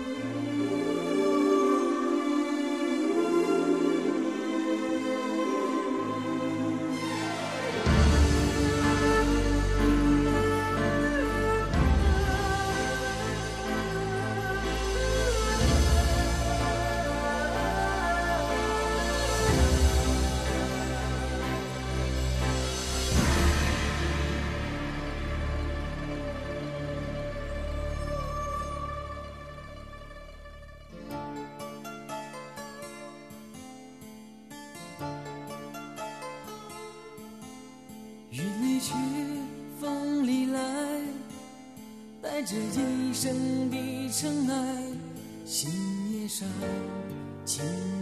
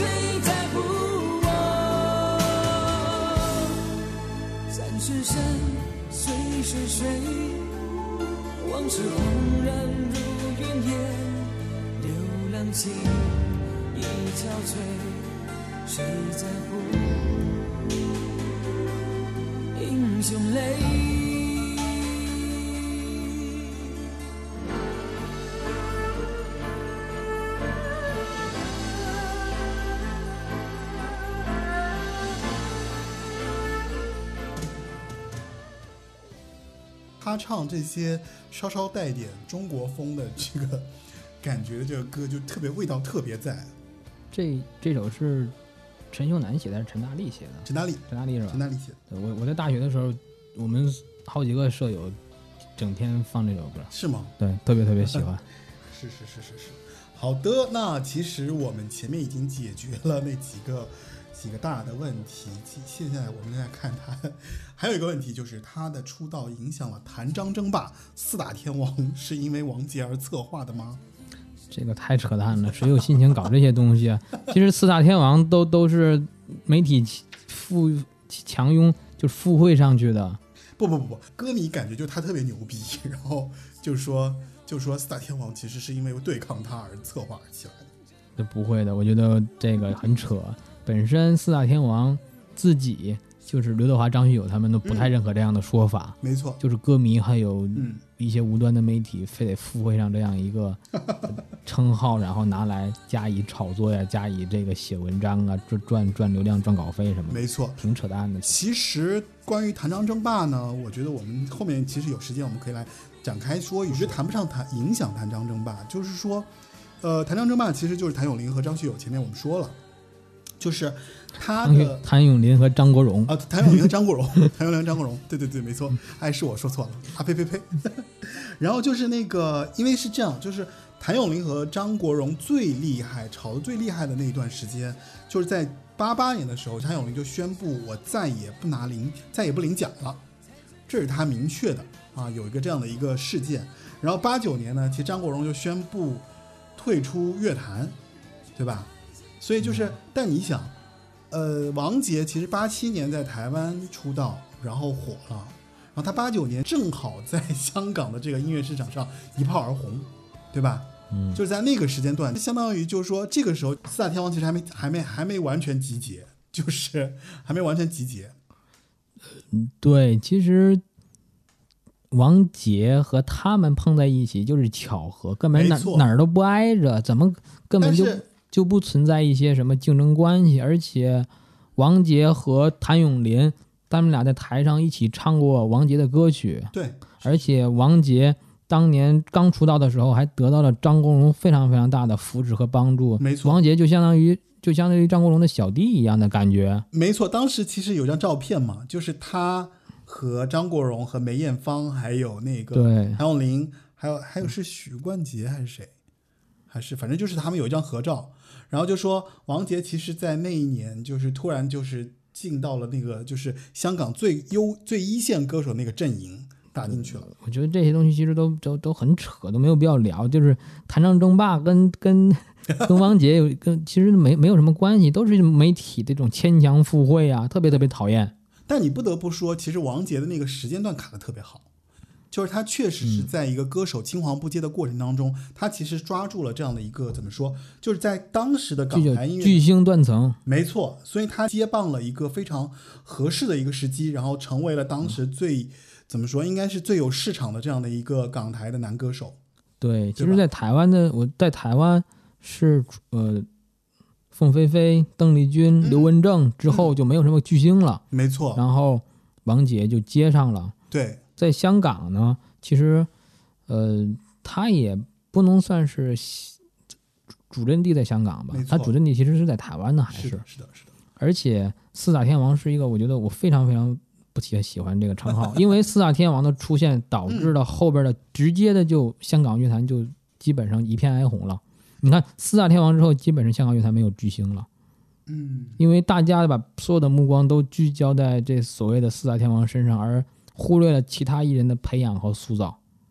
那顶多就有一个陈奕迅，对吧？其实就后来基本上就就青黄不接了。在这个事情上，我的观点就是说，可能就是它就是一个现象，因为。但那你你当时就是唱片公司可能确实觉得说把四个人集结起来，可能针对当时的音乐市场，它其实是一个有可能像什么呢？就是像现在的那种怎么说，就是生命共同体，算是吗？就一起一起在市场上打打拼，或者说就是把他们四个也不是同一个唱片公司的吧？我知道了，但是但是至少就是在在那个年代，就四大天王的名号确实是盖过了其他很多别的歌手。对呀、正是因为这样的话，你才非得把他们还得还捆绑在一起，还着重的去挖他们的话，嗯，嗯每每每张嘴闭嘴就是天王天王四大天王，那其他的歌手其实很很少有自己发展的空间和余地了，是是就很难被很难被挖掘出来了。所以说，你现在的局面其实和那个年代这样的造星运动有一定的关系吧，嗯有一定的关系。嗯，坦白讲，我觉得王杰和四大天王或者谭张争霸可能也没有什么直接的关联，我一点关系都没有。对吧？就没有太多的关联。那网上有这种，就是说四大天王是因为王杰而策划的，我就觉得说确实有点就迫被迫害妄想。都是黑子，都是黑子。最终，有些时候媒体真的就挺讨厌的。而王杰这个脾气呢，他又不太能忍得了，有些所以说他遭人，哎呀陷害呀，或者是人言人言可畏啊你。说到你说到陷害呢，就是下一个问题了，就是他的嗓子被下毒，这事儿的可信度到底有多有几成？呃，我们先说一下那个那个背景啊，在零七年到零九年的时候，两次他在综艺节目上，包括李静的节目，还有就是一个什么节目，反正他上面提到过，就是说他当时就是那个时候其实已经进入千千禧年了，他在英皇的那段时间，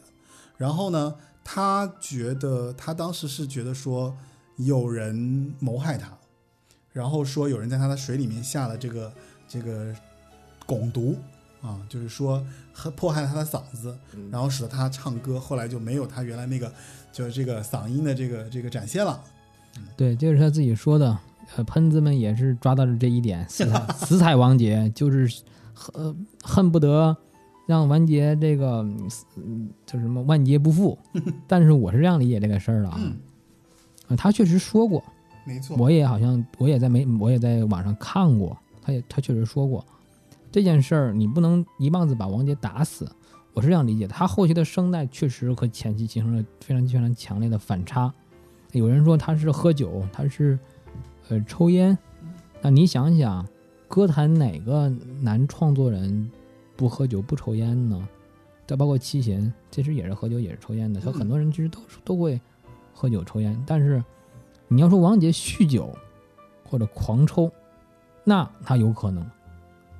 他有可能对他的声带造成一些影响，但是呢，不至于到那种没法唱歌的程度。他的嗓音其实后期变化挺大的，你能够嗯明显的感觉得出来，和前期真的是完全不一样确，实不一样。确实不一样，差特别特别多。嗯，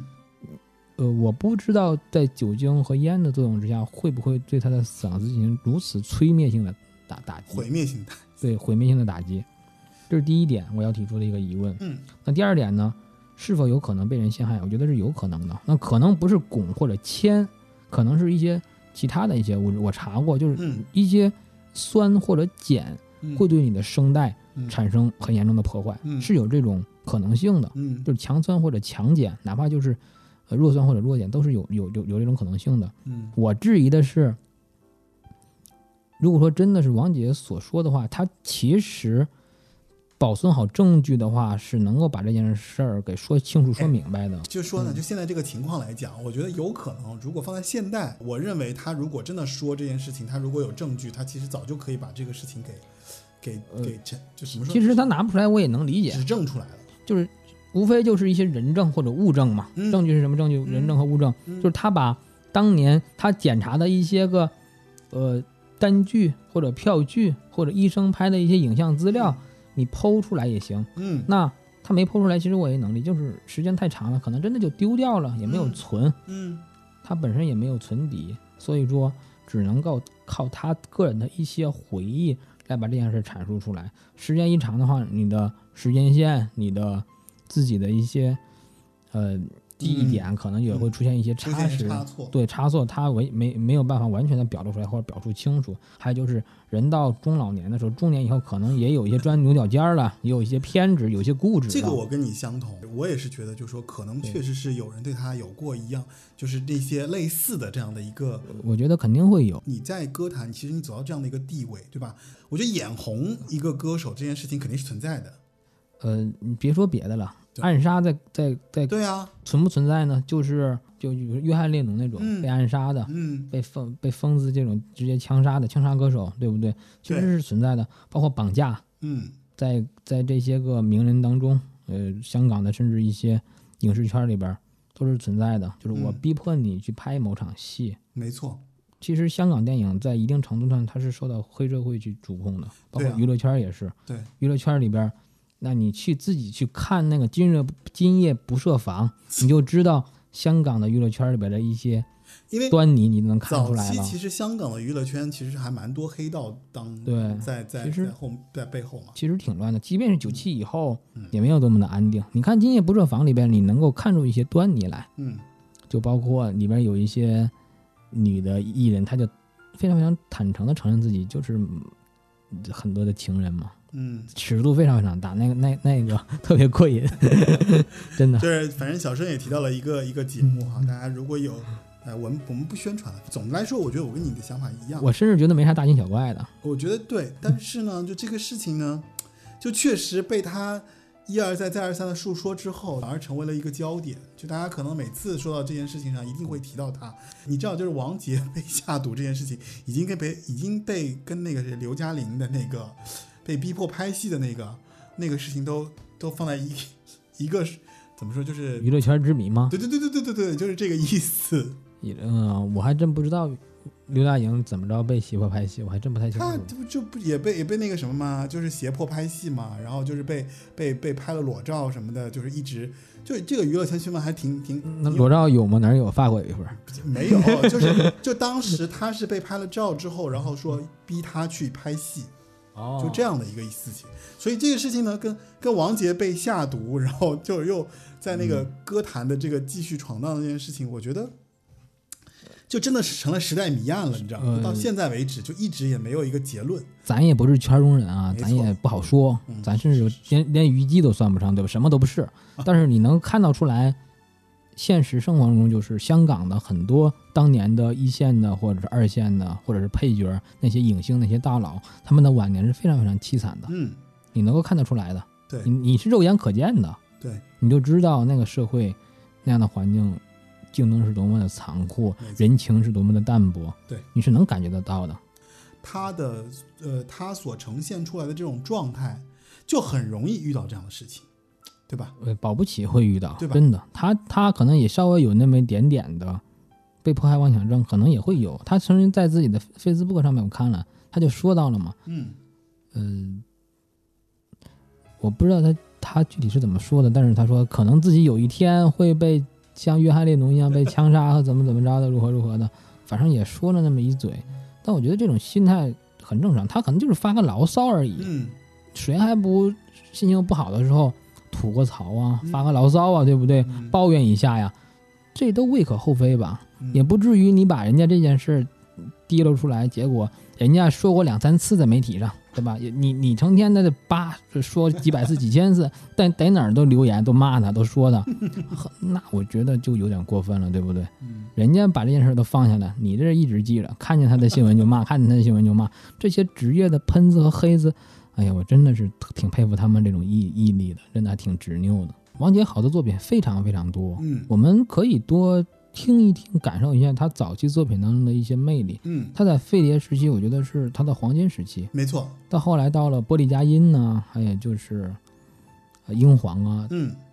真的真真的不行了，他在英皇，我觉得还是有一段最后的一个小小的一个辉煌时期，小高潮吧。小高潮，但是也会也是被雪藏了嘛。就是在两千年前的这个嗯《伤心一九九九》，伤心一九九九，因为这首歌你知道，就是那个时候其实是已经是我我大概是开始真正就是很投入去听流行音乐的那个那个年纪了。哦，然后当时我是我小时候听呢，就是就是前面说的嘛，就是我其实，在电视剧的什么片片头片尾啊，听觉得说，哎，这个人唱歌还挺挺挺怎么说，就挺有特色的。但是我其实感受不到，对。我其实是觉得说那个年纪的感觉让我，一个是年纪小，一个是他的那种沧桑，他的那种经历，我肯定是读读解不出来。甚至听了那个音乐，我也会觉得说，也就是有特色，但是你记不住啊。嗯嗯，但是到了《伤心一九九九我是真的觉得这首歌很好听。就是，啊而且在那个年代，我觉得在千禧年之前，这首歌绝对是有一个划时代意义的。那个时候是他跟谢霆锋资源抢的最最狠的时候，哦，就是在在英皇的那段时期，因为他已经是一个怎么说，就是有一点年头的歌手了嘛，对吧？其实你你在早期，其实你在飞碟，算是前辈了。对你算是前辈了，但是这个时候他必须面对就是这个这个怎么说，就是时代的变革。所谓时代变革，就是八十年代、八九十年代的时候，其实我们都知道，歌手能够出来，真的就是他牛逼。为什么？这个牛逼在于说他的嗓音有特色，能记住。对。然后，因为你去听他的歌，你就发现，就是说早期的时候，歌手的这个，就是他是没有特别丰富的编曲、编配，甚至对，在这个过程中，其实你听到的无非就是那些比较粗，怎么说，在现在听来是非常粗简的一些配器，对吧？嗯，就是一些电子琴啊、电钢琴啊，一些一些贝贝斯吉贝他、斯吉他就这些就完了。你前面听到的所有这些王杰的歌都是这种路数的，但是你会发现，那那个时候的歌手能够出来，就说明他真的是有实力。为什么？他的嗓音有特色，他的唱他的唱功是在的，就是他能够通过他自己能够成形成一个非常有明确，我王杰就是是王杰的歌，所以说那个年代，无论是歌手还是嗯演员，都是凭实力搏出位的，是。是拼出来的，对，是用血和肉，是用自己的创作和唱功没错，来打出自己的一片天地的。对。但是到了千禧年，其实就不一样了，因为千禧年其实一个是就是流行音乐，包括唱片公司的一个成熟打造歌手的这样的一个手段啊、做法呀，包括编编配。到了千禧年，其实电子音乐也开始丰富起来了嘛。资源肯定是怎么说？就是唱片公司资源一定是向新的偶像、新的明星倾斜的，这个不得不承认。呃，千禧年代，我觉得对这种造星的运啊动其实也蛮强的，对而且这又是另一个话题了，就是华语流行音乐的一个断层、对断崖。对就是我记得就是在九八年，所有的歌手到九八九九年就很少再发片了。你比如齐秦呐、呃赵传啊，，对，哪怕就是罗大佑啊，没错对，张张雨生已经去世了，九八年，对吧？然后呃，童安格呀这些，你就这齐豫呀、陈淑桦呀，全部都消失了。只要上一代的歌手，貌貌似都已经式微了，而新新出来的一些歌手生龙生龙活虎的去表现自己，新新歌手又都出来了，对都出来了两千年其实就有那个周杰伦啊、孙燕姿啊这一波人出来对了。张惠妹都开始出来了。所以，你知道我在九九年听到王杰唱《伤心一九》，觉得我特别震，就是特别震惊，因为我觉得这是一个旧时代的歌手，但是他嗯居然能在新的这样的一个千禧年的时间段里面唱出一首，就你会觉得说，无论是旋律，无论是编配，无论是这个歌这歌曲本身，嗯嗯，都是非常怎么说，能够跟所有一众这些年轻歌手，新对年轻歌手新生代，对是可以 PK 的，嗯而且还有他自己的特色在。嗯对，延续了他就是当年的这个特色，加上这个新新的怎么说，新的这个音乐时代的一些加持吧，对吧？编配也好，曲也好，歌曲也好。然后，哎，这首歌是谁写的来着？我记得是就那个陈近南作词，然后林东松的一个作曲，然后当时是一个呃樱井宏二的编曲。啊，说这样的一个编配啊，所以有了这样的一个上行一九九九。而且我觉得，就是王杰在一场游戏一场梦之后，我个人觉得啊，就是《伤心九九》其实可以匹敌当时这首歌出来的这样的一个水准的，所以就是又重新让他怎么说回温了一下，嗯，回春回春了一下，回春了一下。那经过这个之后，其实千禧年之后，因为后面歌手确实是大肆的出现了，然后就是确实他也没有太繁荣了。对，也没有再抓住这个势头了。所以因为新的偶像确实足够的已经统领华语音乐了。那个年那个时候，华语音乐的走向又又变了。嗯，所以就有点遗憾。嗯，那个，那你得想想，那个年代的华语歌手到现在又变了，又不行了，对不对？又换了一个新的时代了。所以我特别期待啊，就七月十六号周杰伦能不能够在，对吧，在这这二十年当中还能再称霸一下再。打响一炮，因为其实这种历史你往回去看，就是很有意思嘛。是我突然发现，就在那个时代的轮回当中，就是因为他跟周杰伦真的有一点点就是异曲同工的感觉。但当然，他们两个肯定是不不同类型，或者说不同完全没法没法没法相比的歌手。但是我觉得在时代的位置当中，似乎有一点点那个就是。就呼应，你会感觉，哎，在那个千禧年的时候，也有一个这样的一个跨时代的一个歌手，然后他在告别了他呃将近你想将近十几年的这样的一个音乐生涯，然后又出现了这样的一个作品，然后而又让大家记住了他，所以我觉得还是蛮难得的。对，而且呃，对，挺挺难得的。而我个人啊，斗胆，我个人斗胆做了一个华语歌手的一个排名，嗯就是三十六天罡。七十二地煞模仿这个梁山泊一百单八将的排名嘛，我就嗯简单的梳理梳理，然后也是为了推广一些歌曲嘛，然后嗯我把王杰也放在了三十六天罡里面。哦啊，周杰伦是在三十六天罡里面是毋庸置疑的。周杰伦的影响力其实是完全就是超过王杰，是不用说的，这个嗯是必须得客观承认。嗯无论是这个华语乐坛的变革性、影响力以及他的作品的传唱度，嗯王杰可能会排在偏中等一些。嗯，嗯，周杰伦一定是在前五的。对，这个是我个人三十六天罡七十二我七十二什么？七十二地煞歌手啊。天罡地煞。对对对，好吧，就是有机会的话，我们可以让小生来跟大家就讲一讲他心目中就是流行音乐的这样的一个就王者，好对吧？和他的这个 PK 的排名。而且当当年影响华语乐坛，就嗯内地乐坛的、内地市场的三个台湾音乐人，嗯一个是王杰，嗯一个是齐秦，嗯一个是呃那就四个吧，嗯罗大佑、王杰、齐秦和邓丽君。嗯但是这四个人里面，只有齐秦在内地办了演唱会，嗯王杰是没有办演唱会的，他只是在内地的春晚上嗯，上了一上了上了一次，被邀邀邀请上了一次。就唱了那首《回家》。对，据说当时是有人邀请王杰在内地办巡回演唱会的，嗯而王杰当时可能，呃，想的是他得穿上，对，他得穿上中华民国的国旗，他才能唱，但是这个是不可能的，因为一些政治因素吧，所以就是就是，其实这也是这也算是一个一个一个一个遗憾吧。一个遗憾。对，但是他在零五年，诶是在零一五年的时候，嗯。还是零五年的时候，啊，是他，但是他后来在一五年的时候，应该好像是办了一场那个《王者归来》的演唱会，在工体，当时也没有什么特别华丽的一些呃舞台特效什么的，但是他好像开了一个四面台，当嗯，时五万人观众也坐满了，影响力还是比较盛况的。就是王杰，其实在历史上的地位，大家是毋庸置疑的啊。就是我们今天其实也是属于那种，就是以小博大，就是在这样的一个视角当中，其实去看一下这个歌手。我觉得是，就是如果说从我们的这个节目妄图想要把王杰真的从里到外的说清楚，可能也未必，因为他有这样的一个歌手的特色，然后他的专辑确实也非常多。然后呢，其实就借着就是今天这个关于就是王杰的这个啊留下来的一些时代谜题，然后我们做了一些解读。然后我不知道大家大家尽不尽兴，反正就是今天这期节目其实就是由小生跟我带来的关于王杰的时代迷局、浪子王杰的这样一期节目啊。感谢您收听八零九零有限公司，然后呃节目已经上架了网易云音乐、喜马拉雅、小宇宙以及汽水儿等泛应用型播客客户端，然后可以在上面订阅收听。然后如果你想参与啊八零九零有限公司的音乐的一些聊天呐、还有一些话题的一些阐述，或者说一些想法，那你可以加入我们的听众群。让我们的听众群是添加小助手 Frankie 四六幺的微信，Frankie 就 F R A N K I E 四六幺，然后添加小助手微信之后，然后可以加到我们的这个微信群，然后我们日常来聊一些就歌手的一些。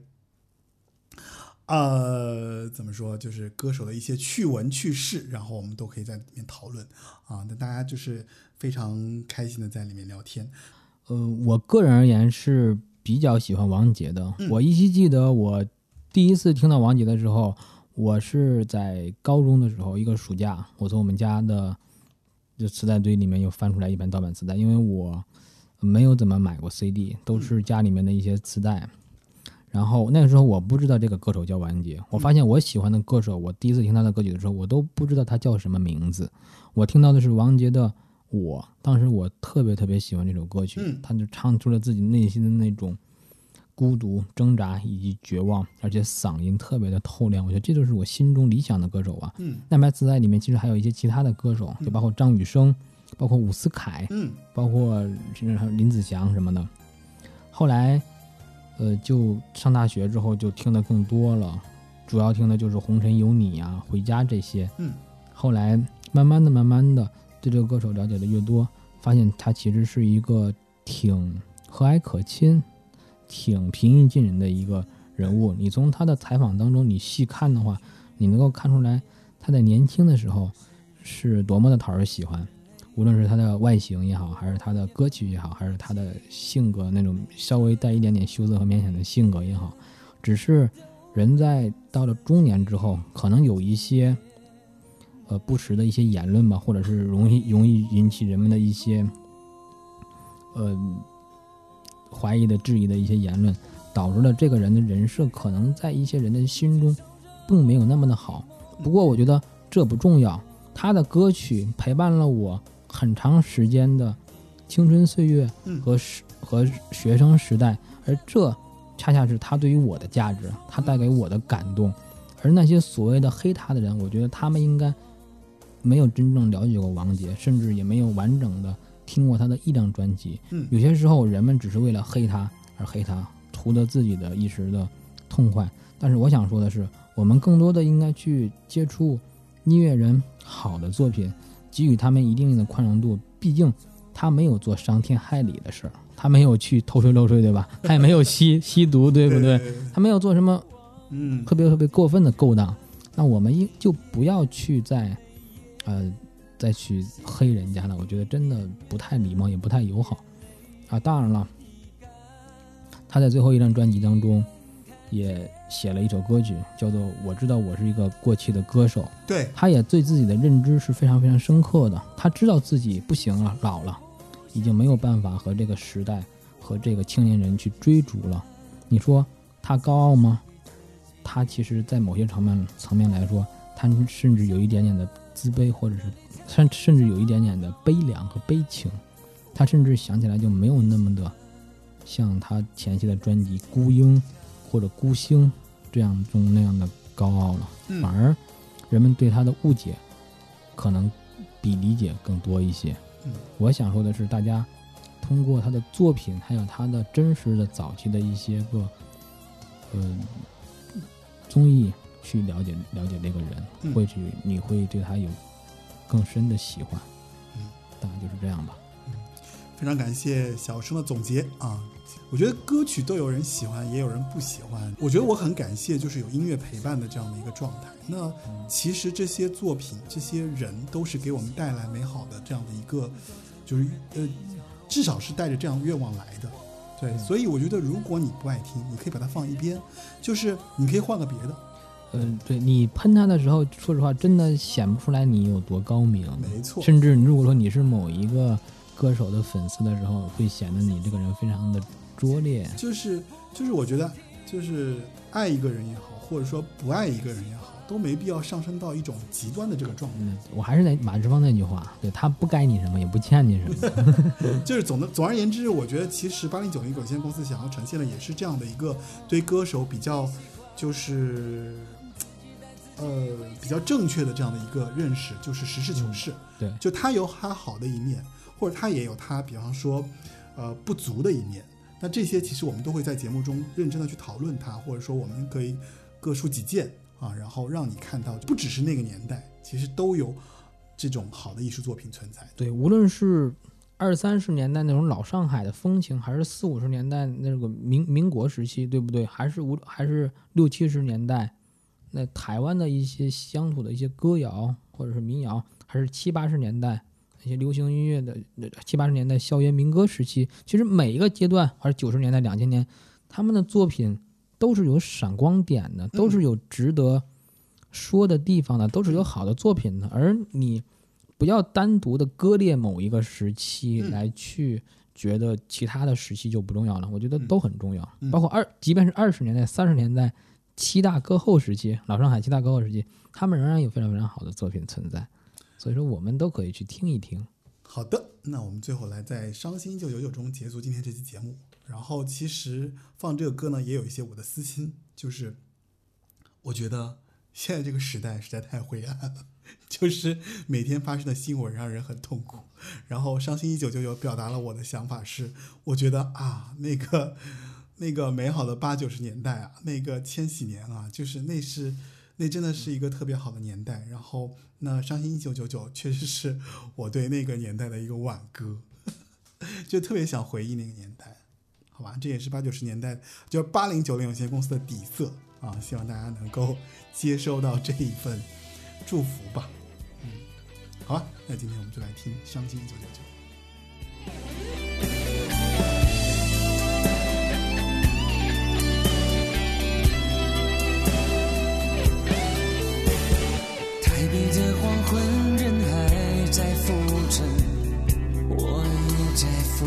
浮沉。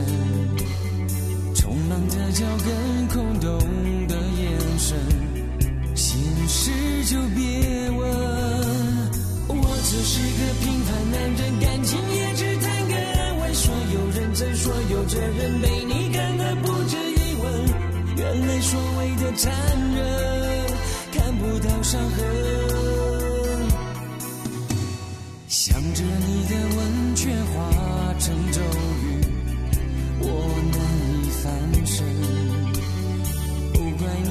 你太狠，怪我太愚蠢，还相信永恒。是寂寞的能口语言，一点一滴正在发生。再多努力，再多苦撑，也要失去爱的可能。原来坚持的完整，代价是要让人疼